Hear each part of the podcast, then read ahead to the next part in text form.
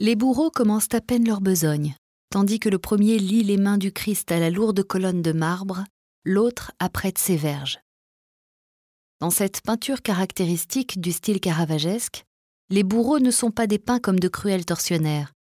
Leur allure populaire et leur apparence naïve les placeraient plutôt du côté des victimes contraintes à une basse besogne. Quant au Christ, il arbore un visage résigné, les yeux fixés vers un ailleurs lointain. L'athlétique corps de Jésus est intact, il n'a encore reçu aucun coup. Mais observez la colonne montante derrière lui. Ne trouvez-vous pas que ces marbrures sont semblables à des plaies? Elles annoncent l'imminence du supplice du Christ, qui offre son torse immaculé. Face à cette douceur poignante et résolue, nous pressentons l'inévitable. Pourtant, une interrogation surgit de cette scène. Le peintre a-t-il figuré cette scène dans le seul but de susciter notre compassion? Rien n'est moins sûr. Dans ce clair-obscur, la beauté lumineuse du corps de Jésus, enchaîné et voué au martyr, provoque un mélange de crainte et de désir.